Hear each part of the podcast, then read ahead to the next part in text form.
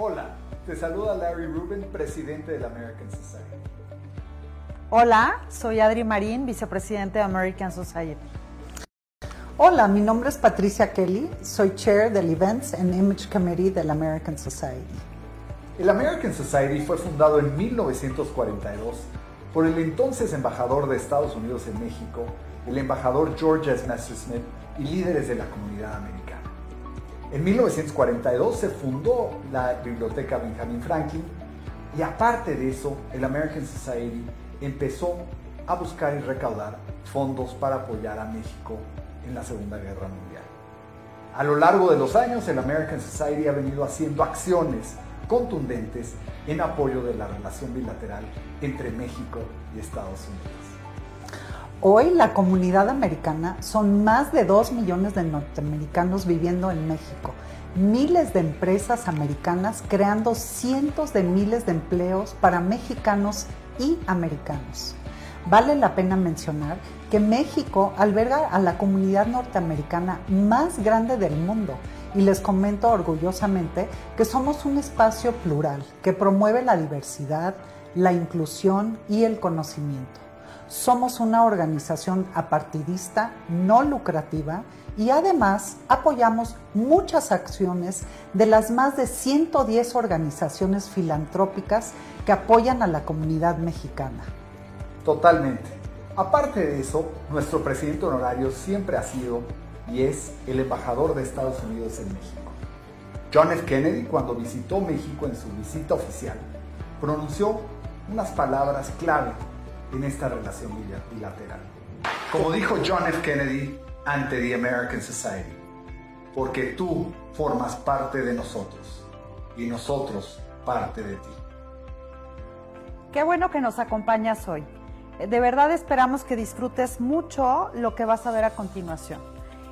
Este evento fue llevado gracias al esfuerzo de nuestro staff, de nuestros colaboradores y de nuestros aliados. Como sabes, en los últimos meses en este entorno eh, eh, virtual, digital, nos hemos esforzado por llevarte contenidos relevantes, interesantes, diversos y que aporten en tu día a día. Hoy agradecemos muy especialmente a nuestros aliados.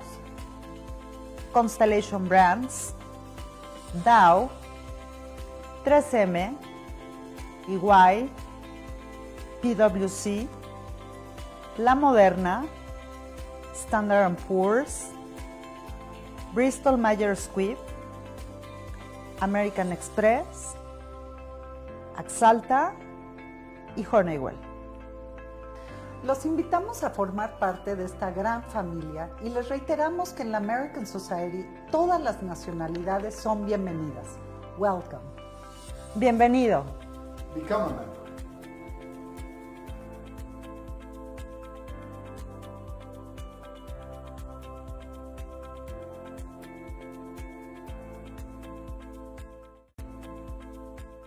Hola, ¿cómo, les va? Les saluda Larry Rubín. Me da muchísimo gusto acompañarlos el día de hoy. Eh, tenemos el, agrado y, el privilegio de contar eh, con una persona, eh, pues que ya una trayectoria muy importante dentro de la, la actividad pública de México y, y, agradecerle de igual forma a nuestra chairwoman, a Patricia González, que ya por muchos años ha venido trabajando cerca del SAT, pero también eh, pues como presidenta del Public Affairs Task Force del American Society, haciendo un impacto importante por apoyar y ayudar y coadyuvar a las empresas norteamericanas. Y de igual forma a todos los que nos acompañan el día de hoy, agradecerles, eh, parte de ellos son eh, el comité, el, Public Affairs Task Force, al igual que otros directores generales, parte del Corporate American Advisory Council que también nos acompañan, es presidido por eh, por Paco Garza, presidente de General Motors.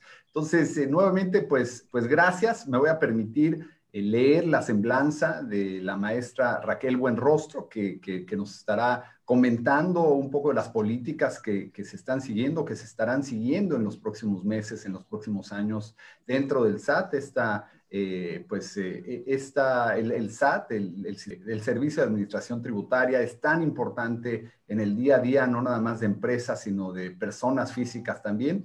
y pues nos da mucho gusto contar con su presencia. Raquel Buenrostro es matemática y economista, cuenta con una trayectoria de más de 25 años dentro de la administración pública y ya muchos años también como jefa del el Servicio de Administración Tributaria, donde sus principales objetivos han sido aumentar la eficiencia recaudatoria, bajar la evasión y elusión fiscal y combatir la corrupción, lo que ya se conoce como el ABC institucional.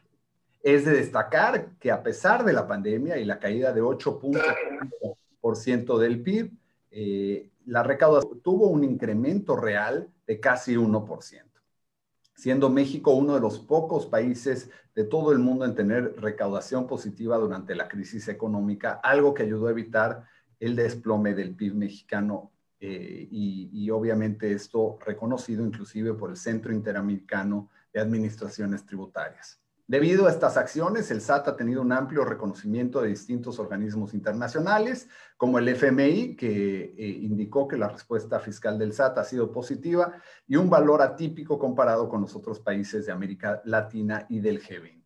Las calificadoras Fitch y Standard Poor's eh, ratificaron el grado de inversión para la deuda soberana de México, indicando que los ingresos tributarios han sobrepasado las expectativas y las autoridades han podido disminuir la contratación de deuda en, en 2020 y que la administración pública sigue comprometida con una política fiscal estable. Los ingresos fiscales sorprendieron al alza en 2020 a pesar de la fuerte caída del PIB debido a que el gobierno trabajó para reducir la evasión y recaudar impuestos vencidos. Este año, la International Tax Review incluyó a Raquel Buenrostro en su calificación Global Tax 50, que destaca las figuras y eventos más influyentes en la política fiscal que trabajaron en formas de gestionar el impacto económico de la pandemia durante el año 2020. En esta lista también están personalidades como el presidente de Estados Unidos, Joe Biden, Pascal Sentamans, jefe fiscal de la OCDE, y Amy Coney Barrett, jueza de la Corte Suprema de Estados Unidos, entre otros. Con ustedes y dándole la más cordial bienvenida, la maestra Raquel Buenrostro. Buenas tardes, muchas gracias. Pues muchas gracias, maestra, y pues eh, nos encantará eh, si, nos, si nos da unas palabras, eh, estamos pues privilegiados en escuchar. Miren, lo que nosotros estamos viendo son varias cosas. Primero, eh, todavía continuamos desafortunadamente con los efectos de la pandemia. La economía no se ha podido recuperar, digamos, al 100%. En el caso de México tenemos ahorita la tercera ola con la, con la cepa delta y pues sí estamos todavía viendo que todavía nos falta un poco a nivel mundial para enfrentar esta crisis. Dada esta situación, pues nosotros hemos pensado y seguimos creyendo que no, para el próximo año no vamos a incrementar ningún tipo de impuesto ni crear nuevos. Sí, eh, digamos, nosotros somos conscientes y se nos ha dicho mucho que durante el año pasado fuimos de los pocos países que no dimos estímulos fiscales. Es difícil entender esto, sin embargo, la política del gobierno, que fue poco a la mejor ortodoxa, y, pero que funcionó, fue como al revés, en lugar de dar estímulos a las empresas para mantener los empleos, pues se trató de hacer lo que en algunos países empezaron a repartir como apoyos directamente a la población, bajo un principio muy parecido a lo que es el ingreso universal. Entonces se mantuvo el dinero en los ingresos, entre los programas sociales y todo lo que se mandó, se mantuvo con cierto nivel de ingresos al 70% de los hogares mexicanos y eso permitió mantener niveles de consumo. Eh, a pesar de la pandemia, por ejemplo, nosotros teníamos estadísticas de cómo se había comportado el comercio al por menor. El comercio al por menor el año pasado creció básicamente casi un 8% en términos reales. O sea, a pesar de la pandemia, este, se mantuvo todo el comercio en, las tiendas estas de Soriana, Walmart, eh, este, todo, lo que son todas estas tiendas de autoservicio.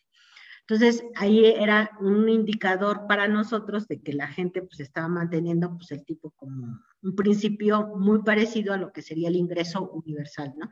Que es lo que se da con los apoyos sociales y de que estadísticamente el gobierno tiene que llegar los apoyos al 70% de los hogares. Eso permitió que la gente fuera librándola, pero sí estamos conscientes que, que, no hubo estímulos fiscales ni incentivos fiscales para la pequeña y para la mediana empresa.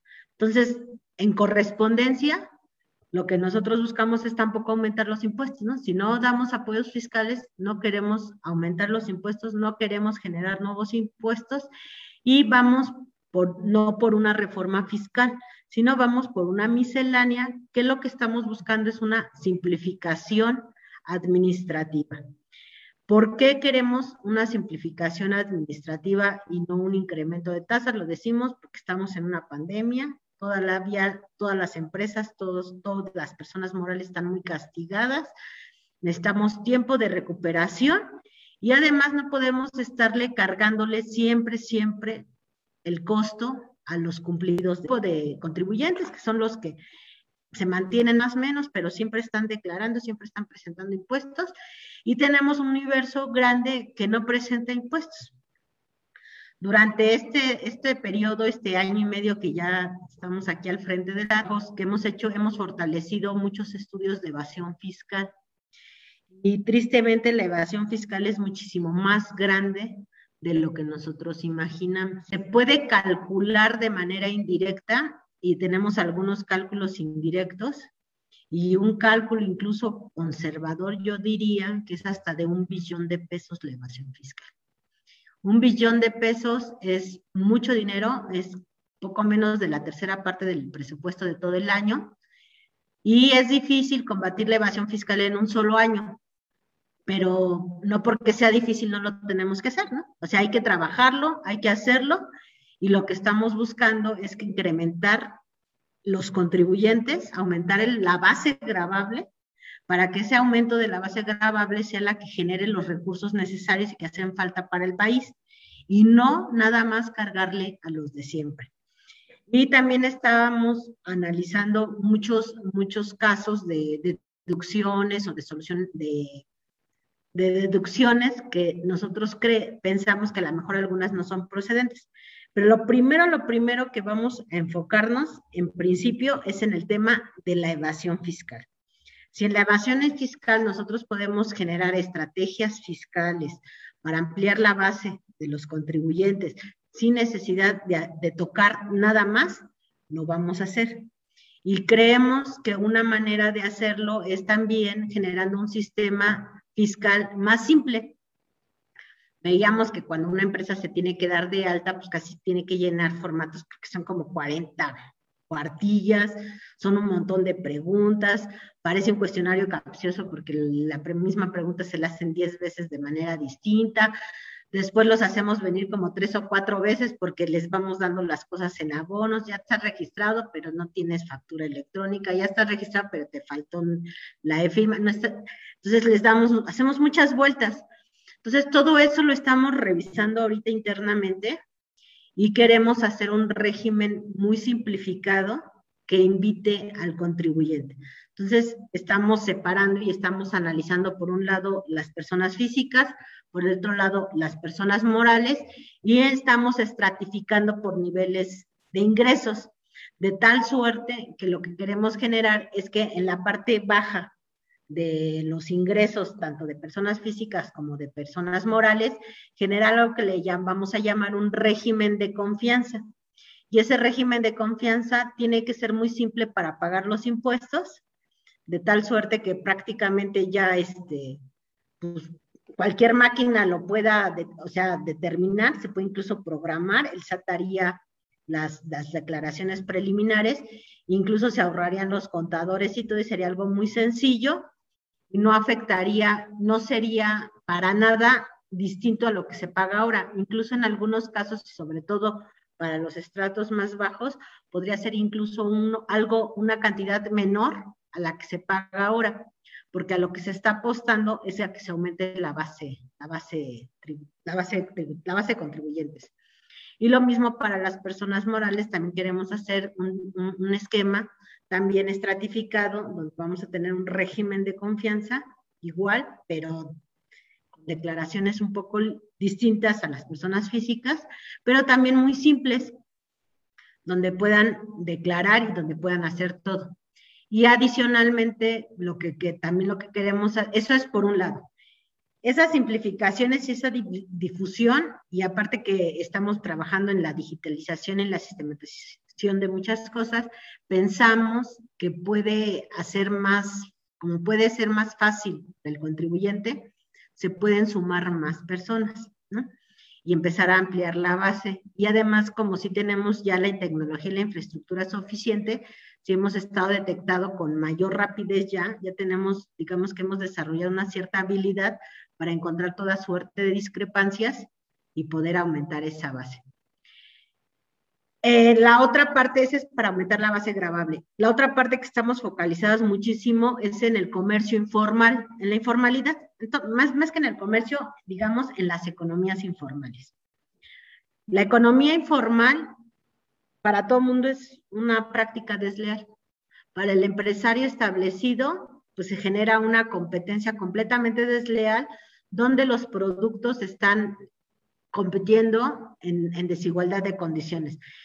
Y normalmente eso se debe a que el origen del producto pues es, tiene muy probablemente un origen ilícito, o bien es robado o bien resulta del contrabando. Entonces, también nosotros ahí, por un lado, es ampliar la base con simplificación administrativa y generar regímenes de confianza.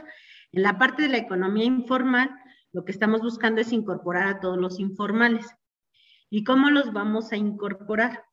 Un informal grande no es el señor que tiene el puesto en la calle en corregidora o en correo mayor, ¿no? Él, él, si vende pilas, digamos, pues esas pilas salieron de algún lado. Seguramente llegaron de contrabando de no sé dónde y lo pasaron por algún lugar en una aduana, llegaron aquí, las repartieron y están compitiendo con precios desleales. Entonces, todas las, toda la informalidad, toda la economía informal tiene un origen de un informal mayor. Ese informal mayor mueve grandes volúmenes. Como mueve grandes volúmenes, necesita transporte, el que sea, ruedas, barcos, trenes, este, aviones, lo que sea. Entonces, nosotros por ahí metimos una, nos juntamos con comunicaciones y transportes y con, sobre todo, para juntar algo que ya existía en el Código Comercio de 2004, que se llama este, carta, carta porte, que existe en el Código de Comercio de 2004, donde se manifiesta toda la carga. Y entonces ya con eso, en el caso del SAT, por ejemplo, de ahí ya garantiza al menos pago de IVA por servicios de transportación y de logística, que hay una evasión prácticamente del 60%.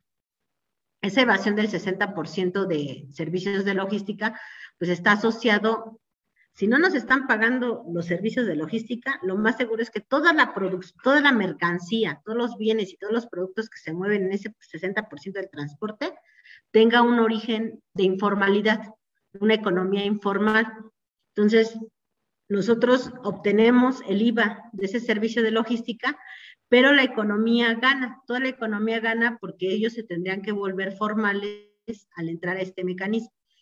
Eso de entrada nada más por, pura, por puro IVA de servicios de logística, nosotros creemos que nos puede dar como 150 mil millones de pesos al año, que es una buena cantidad, pero eso no tiene un cálculo adicional por el IVA y por el ISR, dos productos que se convertirían, no se reflejarían ya en la economía formal.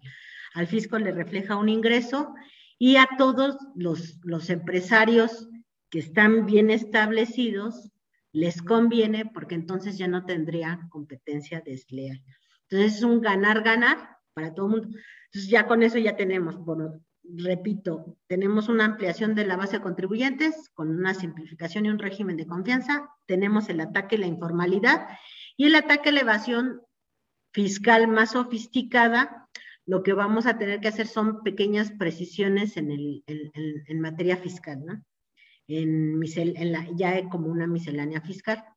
Eh, ahorita que hemos hecho las auditorías, nos hemos dado cuenta que en algunos casos es difícil llegar a un punto, digamos, de acuerdo en las, en las conciliaciones entre la autoridad y, y el contribuyente a la hora de hacer todas las compulsas contables y todas las revisiones financieras, a veces por, por, por una que le llaman a veces los abogados por una apreciación de criterio fiscal o contable.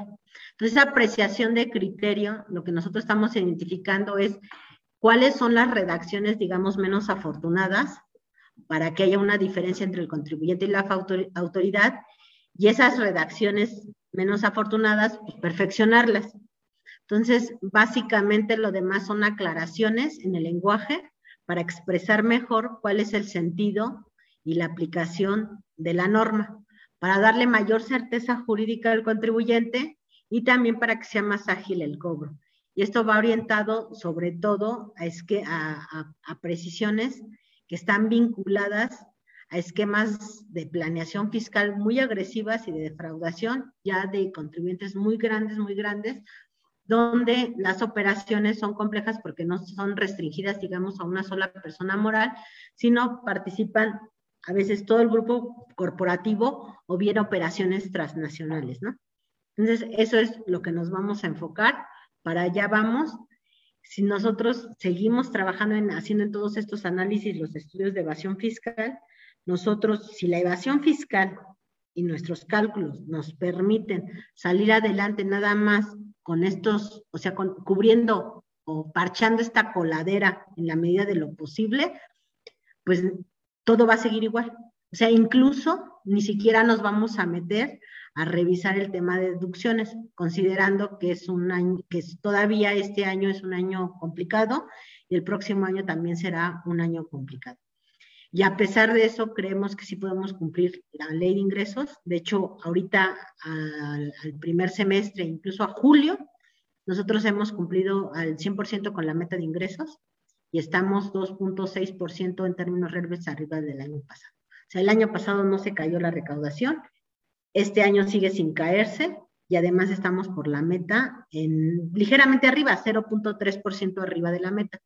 Si nosotros, aunque estemos muy en la raya de la meta, pero podemos mantener este equilibrio fiscal, así decirlo, pues no habrá necesidad de, de hacer ningún cambio pues sin, con, el, con este régimen de confianza que nosotros creemos que se puede ampliar hasta un 20, un 30%, porque cuando se han hecho estos regímenes de confianza en otros países, ha aumentado la base de contribuyentes entre un 20 y un 30%.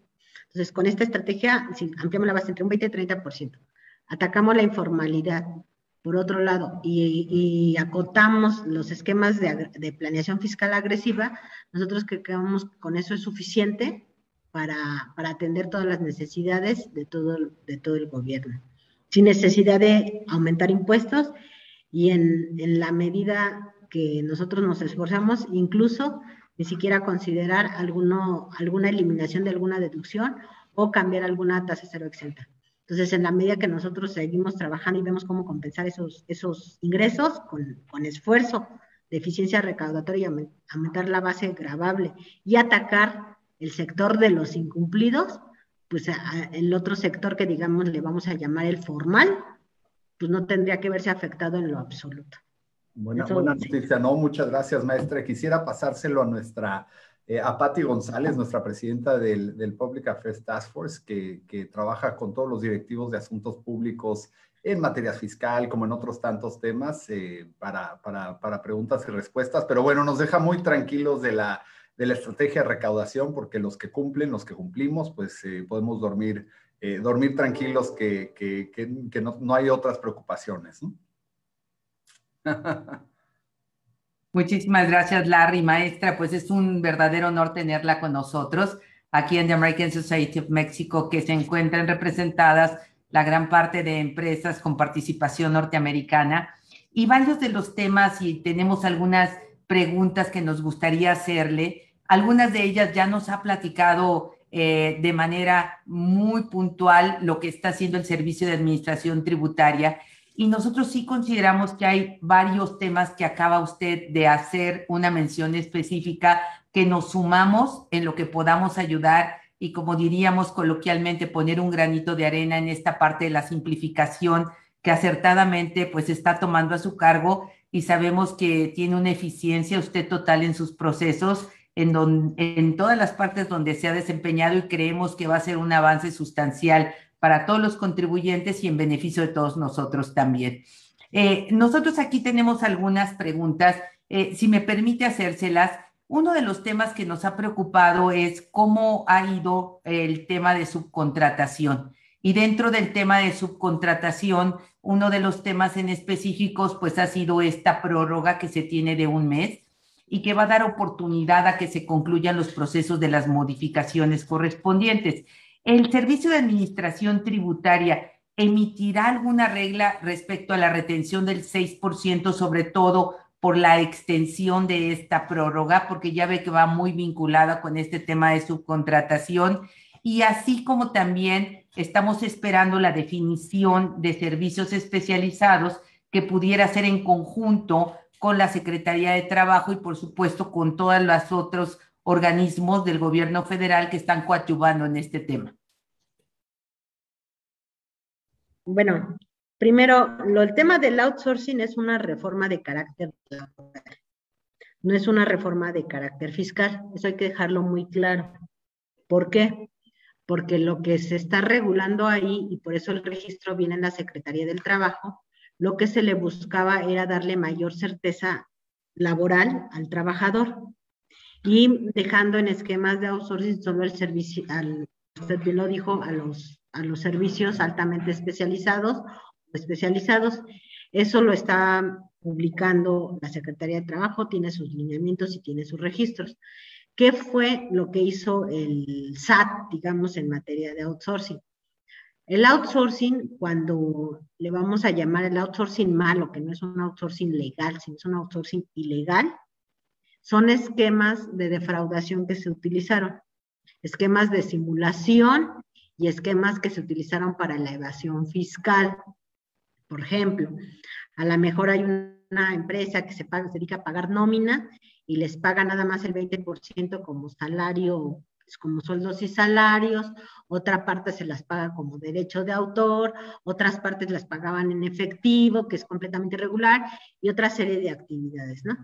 Entonces, todo eso son esquemas de evasión y elusión fiscal que ya estaban consideradas en el código, porque el código habla de la evasión y de la defraudación fiscal de manera general. No, una, una ley no es exhaustiva en todos los ejemplos, ¿no? Sí lo traía ya considerado. Lo único que se hizo fue hacer las precisiones para destacar cuál era el outsourcing malo, por así decirlo, hacerla, el, destacarlo un poquito, y se aumentó la pena. O sea, se, aumentó la pena eh, para la, la, falta, la sanción, digamos, para cuando se cometa la falta, se aumentó la sanción para que, para inhibir el, el comportamiento. Pero otra cosa distinta no se hizo porque es una cuestión de carácter meramente laboral. En la parte de los tiempos, este, le voy a pedir ahorita a Araceli el jurídico. Sí, pues sí, lo que pedimos siempre es la comprensión de todo el mundo, porque como la pandemia, pues también en el SAT también hay trabajadores que es personal de alto riesgo, que son diabéticos, que son hipertensos, etcétera, y tuvimos que trabajar casi con hubo periodos que trabajamos con el 15% de la población, del personal. A pesar de eso, no cerramos, sí traemos un rezago, pero es un rezago que hemos estado abatiendo y prácticamente ya tenemos, este, ya estamos recuperando los niveles de atención. Y esto se combina también con un esquema que a Río Revuelto dicen ganancia de pescadores. Hubo, sí, sí hay un tema que es muy público que nosotros hemos tratado de inhibir, que es la de la venta de las citas se generaron robots para apartar las citas porque pues, eran tan escasas que, pues, que la gente vio negocio y se empezaron a generar robots. Nosotros hemos estado cambiando y protegiendo las cosas, pero este, no ha sido suficiente lamentablemente porque si nos llevan en unos pocos días voy a dar un anuncio porque vamos a cambiar completamente el sistema de citas o sea, como no fue suficiente con lo que ya usábamos, porque nos seguían robando las citas, digamos, algunos robots, que son los que nos estaban generando muchos problemas. En paralelo, aunque sí íbamos haciendo los parches, en paralelo fuimos desarrollando un sistema distinto.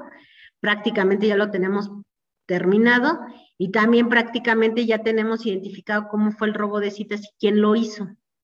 Y lo vamos a decir públicamente lo vamos a decir públicamente y si vamos a sancionar. porque sí fue un acto completamente doloso y deliberado. Entonces estamos ya a punto de, tenerlo claro, de tenerlo identificado y documentado. Y en, en el momento que lo tengamos documentado, vamos al mismo tiempo a denunciar y abrir el nuevo sistema. Entonces eso sí les pido un poquito de comprensión. Estamos a días, yo creo que unos 15, 20 días más o menos estaremos, estaremos haciendo ese anuncio. Mientras tanto, para no generar tantos problemas, pues nosotros les hemos comentado y les hacía a varias cámaras, y se los comentamos a ustedes, que en caso de que los agremiados tengan, a sus agremiados tengan algún tema, con un tema de citas, que ustedes nos hagan favor de recuperar todos los nombres de todas las empresas, los enlaces que tienen problemas de citas para hacer algún trámite en el SAT, nos den su nombre, su RFC, nombre o denominación social, un dato de contacto que puede ser un correo un teléfono, el, servicio o el trámite que quieren hacer, lo mandan aquí a la jefatura, a la oficina. Ahorita, al final de la reunión, le pido a mi asistente que les mande los datos y los campos. Y ustedes nos ayuden mandándonos esa información y les vamos programando las citas con el, con el interés de que, pues, que nadie se quede atrás. Y también estamos preferenciando la atención a personas morales y también estamos preferenciando los trámites que tienen que ver con los temas, sobre todo ahorita que es crítico con el tema del outsourcing. En la época de declaraciones, pues hubo una temporada que privilegiamos personas físicas por, los tiempos, después personas morales también por los tiempos de la declaración, y ahorita estamos volviendo a, dar preferencia a todas las citas vinculadas con personas morales relacionadas con trámites que pudieran presumirse para hacer todo, ponerse al corriente en los temas de outsourcing. Pero si no es suficiente, y ustedes nos pueden ayudar, ustedes ayúdenos a contactar esos listados, envíenoslos y nosotros trataremos de hacer las programaciones lo más rápido posible. Y en la parte jurídica sobre este mes adicional, yo le voy a pedir a Araceli, está con nosotros, que es la administradora general jurídica, que nos platique al respecto. Araceli. Sí, gracias, maestra. Este, eh, con este mes adicional no consideramos que afecta eh, la situación que se tenía de haber iniciado la vigencia de la reforma en agosto.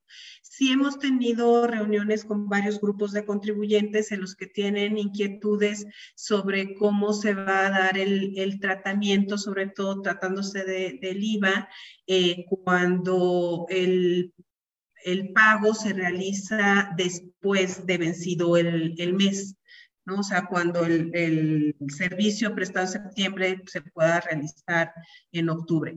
Creemos que este tipo de, inquietudes por parte de los contribuyentes se puede solucionar a través de preguntas frecuentes que ustedes pues ya conocen eh, que tenemos permanentemente en nuestra página. Entonces estamos trabajando en ello para actualizar este, el apartado de preguntas frecuentes y pueda ser, ser más fácil el cumplimiento por parte de todos los contribuyentes.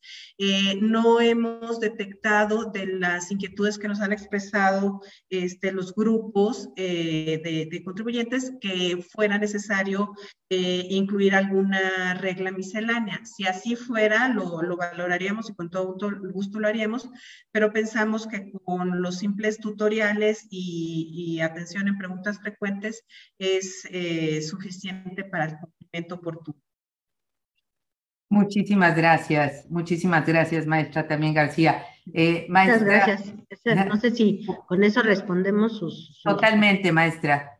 Eh, aquí uno de los puntos es, maestra Buenrostro, agradecerle sustancialmente que nos dé esta oportunidad a los miembros de American Society of Mexico, sí, sobre todo que se sigue batallando un poquito con las citas, entonces tomarle la palabra para poder también tener el contacto directo para directamente las personas físicas ya tuvieron su oportunidad, como menciona las personas morales, prevalecer sobre todo en firmas electrónicas y ciertos trámites que son de manera urgente. Muchísimas gracias. Me voy a permitir hacerle la otra pregunta. ¿Existe la posibilidad de incentivar la inversión extranjera desde el punto de vista fiscal? Nos ha comentado que no ha sido posible dar precisamente estímulos y esto ha ayudado a que la recaudación pues al contrario que haya bajado, se haya mantenido, incluso haya subido. Sin embargo, ¿considera que pudiera a futuro implementarse tasas impositivas competitivas considerando las tasas de impuestos a nivel internacional que en algunos países son menores que a las que tenemos? Sí, de hecho, el secretario Rogelio Ramírez de la O, de entre las cosas que, que, trae, digamos, pendiente o los encargos que tiene con el, con el presidente, se le, se le encargó ver todos los temas de desarrollo y de inversión. Entonces, hasta donde yo tengo entendido, él está organizando ya, nada más que ahorita es complicado porque primero lo acaban de ratificar esta semana, ¿no? El martes pasado fue su ratificación en el, Congreso y viene la preparación del paquete económico. Entonces están los tiempos un poco apretados pero sí una de sus, de sus encargos que le hizo el, señor presidente fue ver los temas de inversión, tanto inversión pública como inversión privada. Este, él, se va a generar los grupos, las mesas de trabajo, y en su momento, dependiendo de las inquietudes y de los intereses, se irá viendo y lo que la intención, la intención siempre como cualquier otro país siempre es atraer la inversión y generar las, las condiciones necesarias para que haya inversión extranjera. Muchas gracias, maestra. Otro de los temas que usted mencionó en su presentación es eh, las diferentes formas en que eh, el SAT va a considerar ampliar la base de los contribuyentes, más que los contribuyentes formales que mencionábamos, también ir por estos contribuyentes informales, y esto daría oportunidad a mantener e incrementar la recaudación. Usted también tocó el tema del impuesto al valor agregado. Nos gustaría solamente comentar, creo que usted ya lo ha hecho, que si se prevé alguna modificación en alimentos y medicinas a la tasa del 0% y si se prevé algún movimiento en las exportaciones, tanto a su vez a la venta o su cadena de proveeduría. No, no se está considerando ningún aumento de tasas en ningún producto y en ningún, en ningún bien, menos en alimentos y, y medicinas. Y medicinas. Menos. ¿O cambiar la tasa del 0% a exentos, maestra? En, en, algún momento estamos, yo lo comenté, porque sí estábamos haciendo análisis, porque estábamos haciendo en paralelo todos los beneficios fiscales que han tenido diferentes estímulos. Como usted lo acaba de decir, cuando nosotros queremos atraer inversión extranjera, necesitamos dar un incentivo, un estímulo. Y normalmente, ¿en qué se basan los estímulos? En que si va a generar una inversión, tener una, una tasa de recuperación lo más inmediata posible. Entonces busca que de alguna manera los beneficios fiscales contribuyan a una recuperación del capital más pronta y más expedita. Una vez recuperado el capital, en estricto sentido, pues ya no se necesitaría el estímulo porque la, el capital ya fue recuperado, ya estaría trabajando en condiciones normales y ya no tendría por qué seguir manteniéndose ese estímulo. Sin embargo, ¿por qué? Porque además el mantenerlo es un costo para el país e inhibe las nuevas inversiones. Porque si vamos a dar un estímulo, démosle otra vez de la misma manera a las nuevas inversiones para que puedan venir nuevos capitales y puedan tener sus tasas de recuperación más rápidas. Eso se, se, se, ha estado revisando desde que llegamos, pero en paralelo nosotros tenemos varios estudios, digamos, en paralelo, ¿no? El paralelo, es, uno fueron todos estos beneficios que a lo mejor ya están fuera de, de tiempo, digamos, porque ya cumplieron o ya, ya, cumplieron temporalmente por tantos años el espíritu para que se diese ese beneficio, y por otro lado el tema de la evasión fiscal. El tema es que ahorita que nos, nos enfrentamos a todo el análisis para, para estudiar los el régimen de confianza, eh, nos encontramos con una cantidad de información impresionante a la hora de estar analizando y diseñando este régimen de confianza, y nos sorprendió, bueno, yo estoy realmente sorprendida de, la, de que la evasión fiscal es muchísimo más grande de lo que yo me imaginaba, pero mucho más grande. Entonces, este, incluso la evasión fiscal que es detectable, ¿no? Porque hay una que es informal, informal, informal, que solo se siente en la calle, por así decirlo, ¿no?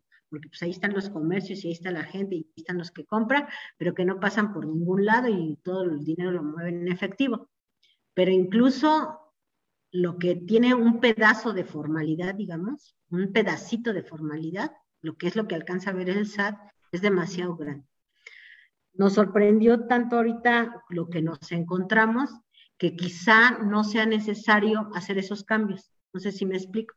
Les comentaba hace un rato que, este, así en, un, en, lo que llevamos ahorita hasta, la, hasta este momento de análisis, nosotros creemos que la evasión fiscal detectable, focalizada, identificada, es al menos de un billón de pesos, al menos de un billón de pesos.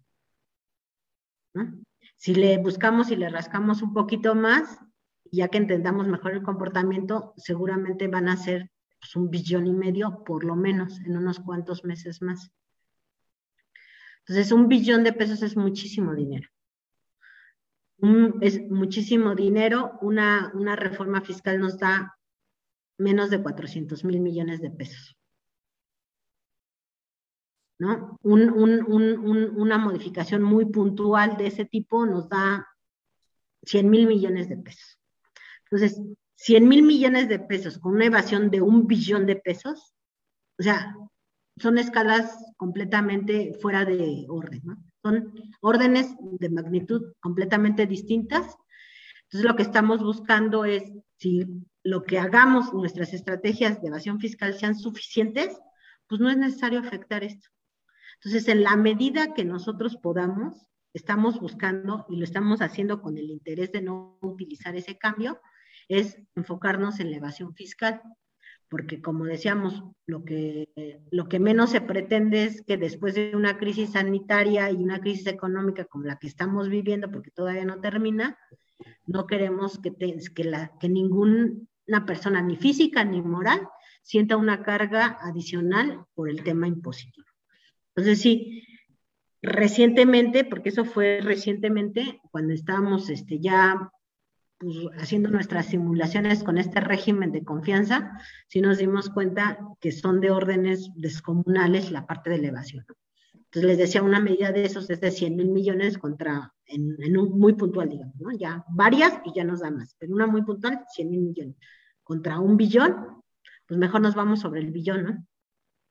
Claro, maestra. Y en ese aspecto, como usted mencionaba, están visualizando principalmente no a los formales, sino a los que realmente tienen una evasión y un no pago de impuestos. ¿O considera usted que hay algún programa muy específico para los contribuyentes formales que tienen actualmente?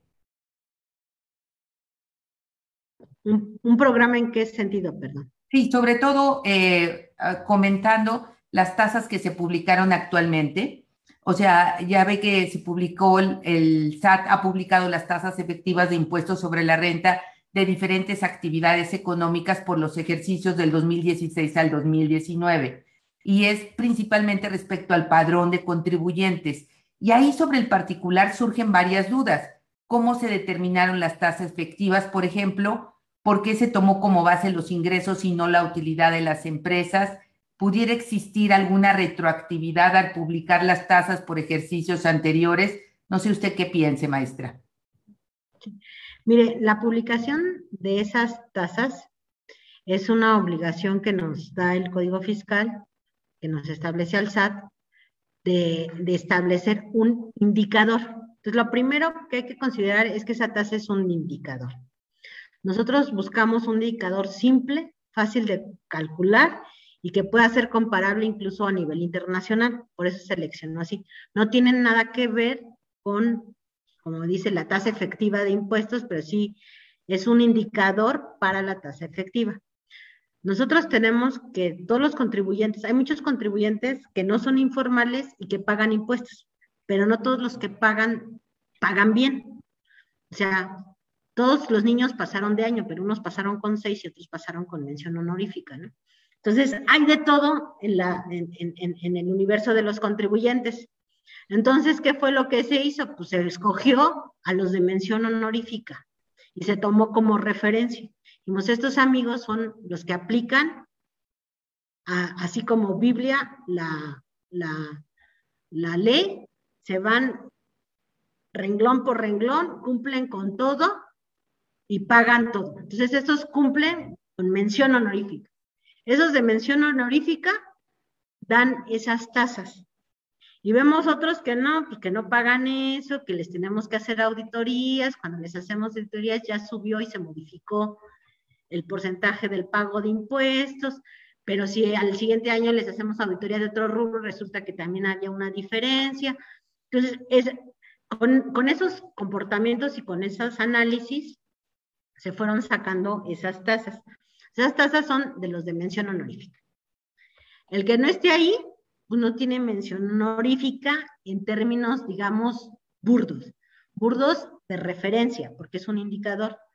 Todas las empresas son distintas, todos tienen gastos distintos, todos tienen una operación distinta y una lógica de negocio distinta. Entonces no pueden ser exactamente iguales. Por lo tanto, se deben tomar como lo que son, que es una mera referencia. Entonces, esta es una mera referencia. ¿Por qué la publicamos? Como ustedes saben, pues sí, parte de la estrategia ha sido, primero, focalizarnos, fue focalizarnos en los grandes contribuyentes. El año pasado la fiscalización de grandes contribuyentes nos dio 216 mil millones de pesos. Total. Fueron más de 800 contribuyentes, casi 900 contribuyentes, con 216 mil millones de pesos. Pero todos los demás contribuyentes nos dieron 280 mil millones de pesos. O sea, sí pagaron los grandes contribuyentes, pero el resto de los contribuyentes también pagó y pagó incluso más. Nada más que los grandes contribuyentes son poquitos. Son, fueron 892, si mal no me acuerdo. 892. Y los chiquitos sí fueron millones de contribuyentes. O sea, había muchos contribuyentes que pagaban en ceros y dejaron de pagar en ceros y empezaron a abonar. Entonces, en total, el año pasado, por esfuerzos de recaudación que le llamamos vigilancia profunda y fiscalización, entre las dos, entre las dos estrategias juntamos 496 mil millones de pesos. Entonces, ¿qué ahora? Digo, hay una crítica en la prensa que es completamente pues, sin sentido, que dicen, ah, es que el gobierno de López Obrador ha condonado más multas, ha hecho más condonaciones. Para empezar, no son condonaciones, son disminuciones de multas y recargos. Nosotros sabemos que el Código Fiscal marca intereses muy altos para cuando se tiene una deuda. Entonces, a veces se adeudan 10 y cuando tienen que pagar, tienen que pagar 100. Pues es desproporcional también entre lo que era el impuesto base, digamos, y lo que se termina cobrando pero el Código Fiscal permite en algunos casos algunas disminuciones de multas y de recargos. Y atendiendo que nosotros lo que buscamos es crear una nueva cultura, que es la cultura de pago, no nos interesa que nos cobren las multas y los recargos al 100% o al máximo posible, ¿no? Lo que queremos es que la gente se regularice. Entonces, ¿qué es lo que hemos estado haciendo? Pues todo el mundo el que quiera pagar y, se, y logremos hacer unas compulsas muy rápido y muy ágiles, las multas y los recargos los disminuimos al máximo. Entonces, sí ha habido más disminución de multas y recargos, sí, pero también la recaudación ha sido muchísimo más, ¿no? O sea, la fiscalización promedio era de menos de 100 mil millones de pesos y nosotros ahorita, pues el año pasado fueron 500 mil millones de pesos. Proporcionalmente incluso, las condonaciones son mucho menores ahora, a pesar de que en absoluto son más grandes, relativamente son menores. Entonces, ¿qué buscamos con estos, regresando a lo de los indicadores? ¿Qué buscamos? Como nosotros, o sea, contrario a lo que se, se dice o se escribe que buscamos un terrorismo fiscal, nosotros lo vemos al revés. O sea, nosotros lo que queremos es que la gente vea, las personas morales vean los indicadores, que le pidan a sus contadores una revisión, que vean qué es lo que tienen y que se autocorrijan. Si se autocorrigen en caso de que vean algo que no está tan bien o dicen, oye, es que esta interpretación sí la forcé mucho y ahí cuánto vale tanto, pues mejor autocorrígete y págalo. En esos casos no va a haber multas ni recargos. Entonces terminan pagando muchísimo menos. Nosotros no hacemos la auditoría ya. O cuando lleguemos, una auditoría, pues ya está resuelto, ¿no? Ya está resuelto el caso porque ya dice, ah, no, mira, es que sí me autocorregí y aquí está, pero ya no se cobran multas y recargos. Entonces nosotros lo que buscamos más bien es lo que dice la ley, es una referencia para todo mundo, para que le eche un ojo a sus contadores, a sus fiscalistas, a sus gerentes de impuestos, directores de impuestos o de finanzas. Y si hay algo que está muy en la rayita y que más bien termina siendo a la hora que revisa, la, a la hora que cae una auditoría, una defraudación o una evasión, pues mejor que se autocorrijan y lo paguen, ¿no? Y entonces, ustedes no pagan, bueno, las personas morales no pagan multas ni recargos, nosotros no hacemos auditorías y se va generando una cultura de pago y de autorregulación, ¿no? En lugar de que la autoridad esté encima, cada quien se puede ir autorregulando. Esa es la intención de las tasas, pero no es, no es, un, no, no es la tasa en el sentido estricto de la ley, digamos, ¿no? Sino es meramente un indicador como lo exige el código. Es un código, es un parámetro de referencia. No sé si con eso lo explico. Sí, maestra, al contrario, y además nos da una tranquilidad de que efectivamente la autoridad lo está considerando como un indicador y no realmente como una tasa fija que debe de ser un comparativo con las empresas. Muchísimas gracias por su comentario. Tenemos otra pregunta. ¿Cuál es su opinión sobre las iniciativas de establecer impuestos o gravámenes a plataformas digitales y en su caso, ¿qué estrategia hay detrás para que el cumplimiento sea efectivo a través de las mismas plataformas? Perdón, nada más, ¿a qué, a qué impuestos, este, plataformas se está refiriendo? Pues principalmente a la reforma que se hizo, maestra, del impuesto al valor agregado que tienen ahora las plataformas digitales, la forma de emitir su información. Y se ha comentado que existe, no solamente en México, sino a nivel internacional, una posible reforma para que también estas plataformas digitales, como puede ser de televisión, de streaming, eh, de ocupación, también eh, tengan el pago de impuestos sobre la renta, que el cual aún no se tiene aquí en México. Digamos que son dos tipos de impuestos y de universos. El primero que ya existe, que fueron las reformas que se hicieron en México, más bien es una retención de todos los socios o miembros que participan en la plataforma y que prestan un, bien o un servicio. Entonces es un mecanismo y un método de retención. Ese, ese método de retención, digamos que es normal, porque más bien era gente que a lo mejor estaba antes en la informalidad y a la hora de usar la plataforma, pues entra a la, formalidad, como todo mundo, pues sus, productos tienen que cargarse con IVA y ellos tienen que cargar una, una tasa de impuestos sobre la renta. Simplemente fue una estrategia o un mecanismo para, para aumentar un poquito la base de contribuyentes y, y agregar algunos informales. El mecanismo con el que se ha trabajado aquí en México, digamos que sí nos ha dado ingresos suficientes, o sea, se sí dio ingresos más de los que se esperaban. Sin embargo, hay algunas quejas de muchos de los usuarios, este, de los socios, por así decir, de los socios, de los miembros. Hay, hay, hay, este, hay quejas contra la plataforma que nos han hecho llegar y también hay, este, hay algún tipo de, de, diferencia en los tiempos entre lo que se lo retienen y lo enteran. Ahí lo que estamos viendo es a lo mejor el mecanismo para que los que se han quejado son los socios y los miembros, con este mecanismo de régimen de confianza y simplificación, podemos incluir a este tipo de, plataformas hasta ciertos montos o en ciertos niveles de ingresos y hacerle la vida también más fácil a todos estos miembros. Ya no sea la propia plataforma quien quien directamente lo, retenga, sino que el, contribuyente lo pueda hacer y lo único que se haría es cruzar, si eres miembro de la plataforma y la plataforma no te retuvo, tienes que haber pagado. Ya, y todo eso se puede hacer por sistema y se facilita la vida. Entonces eso se va a seguir haciendo, digo, ha sido, yo creo que es una buena medida en el sentido que incluye, aparte de la informalidad, y lo único que se está eficientando, digamos, es el mecanismo de retención. Ese es por un lado.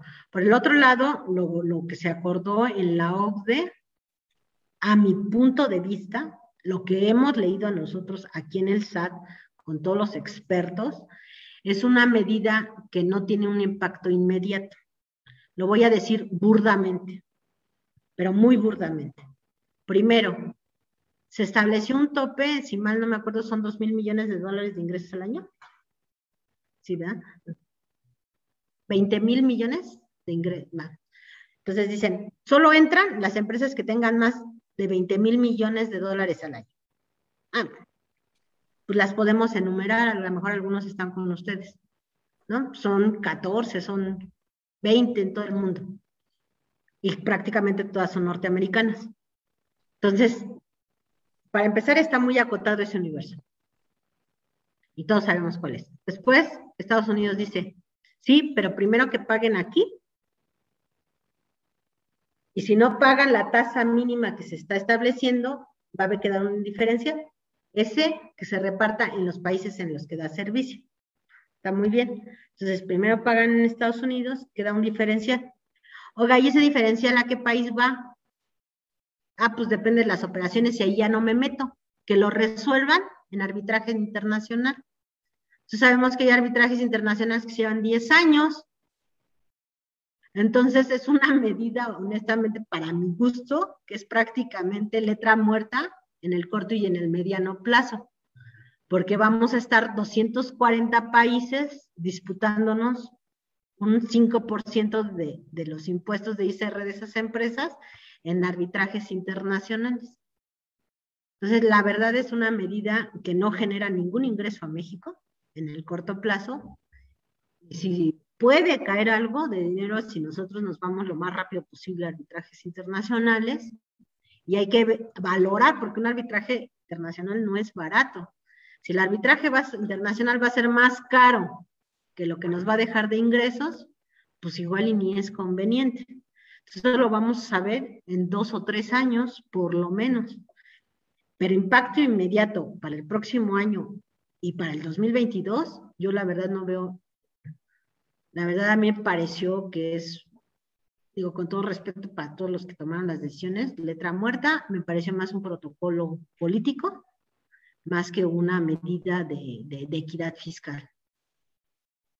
Muchísimas gracias, maestra. Y la verdad es que ha sido este webinar que estamos aquí con the American Society of Mexico extraordinario. Sus presentaciones, sus comentarios increíblemente claros y nos han dado mucha luz en varios de los temas donde nosotros teníamos altas preocupaciones. Seguimos con algunas, pero con una comunicación con ustedes eh, muy interesante y muy impactante. Y lo más importante es que también nosotros como empresas estamos a sus órdenes para proveerles información, experiencias que están sucediendo. Y tenemos una petición en efectivo que cuando ustedes realizan mesas de trabajo, con todo gusto estamos a la orden para poder participar y nuestra intención es darle nuestro día a día lo que está ocurriendo dentro de las empresas y también algunas sugerencias, si nos las permite, de cómo mejorar estos procesos de eficiencias que están buscando hacerlo. Me voy a permitir pasarle la palabra a nuestro director, Agustín Gama, para que nos cierre precisamente en este momento este webinar. Muchísimas gracias. Agradezco su participación, maestra. Ha sido un honor tenerla con nosotros. Y agradezco a todos los participantes y, miembros de la American Society por haber participado. Cerramos la transmisión. En nombre de Larry Rubin, nuestro presidente, le agradezco muchísimo su presencia. Gracias. Muchísimas gracias. Y estamos a la orden. Nosotros somos una institución pública, estamos al servicio de todos los contribuyentes la verdad es que nosotros eh, de manera, digamos, rutinaria ahorita no tenemos talleres, sino al revés. Nosotros si hay algunas dudas o algunas inquietudes muy concretas o incluso generales, ustedes nos las hacen llegar y en caso que amerite nos pongamos de acuerdo y así lo, lo convengamos, se necesitan talleres, los hacemos específicamente para los temas correspondientes. Por ejemplo, ahorita en este momento nos encontramos en una serie de talleres precisamente para el cartaporte con las diferentes modalidades de transporte, ¿no? ferroviario, aéreo, marítimo y, terrestre. Entonces, yo les pongo al enlace que es María Hop, mi asistente, para todo lo que se les ofrezca, con todo gusto, porque nosotros estamos aquí primero para servir y, también para cobrar. Gracias.